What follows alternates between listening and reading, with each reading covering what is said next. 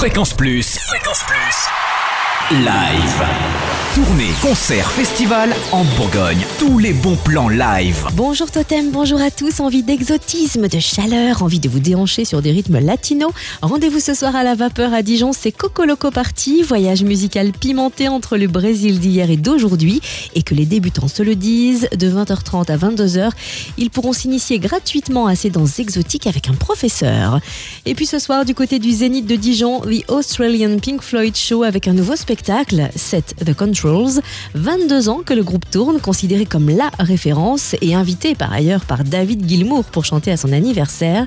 Après avoir vendu plus de 3 millions de places dans 35 pays, les Australiens débarquent au Zénith ce soir à 20h. À tous ceux qui disent qu'il n'y a plus de vrais auteurs dans la chanson d'aujourd'hui, Charles Aznavour répond jamais. Casquette en tweed, gilet de serveur, voix fêlée, Yves Jamais se frotte à la philosophie avec son dernier album Amor Fati, clin d'œil à Nietzsche sur des rythmes rock et latino, prétexte à fouler une nouvelle fois la scène du Zénith de Dijon mercredi prochain à 20h30.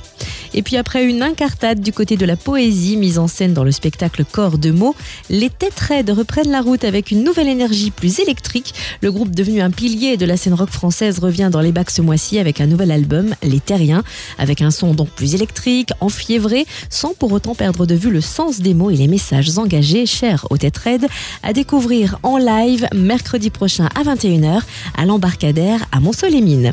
Et enfin, une légende du rap hexagonal, Ayam, depuis Je danse le Mia en 1993.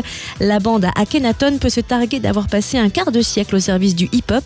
Dix ans après leur venue dans la région, ils seront de retour à Dijon au Zénith le 21 février pour nous présenter leur nouvel album Ayam. Et c'est le Dijonais Cirque qui fera l'ouverture. Live, chaque semaine, toute l'actu concerne en Bourgogne. Fréquence Plus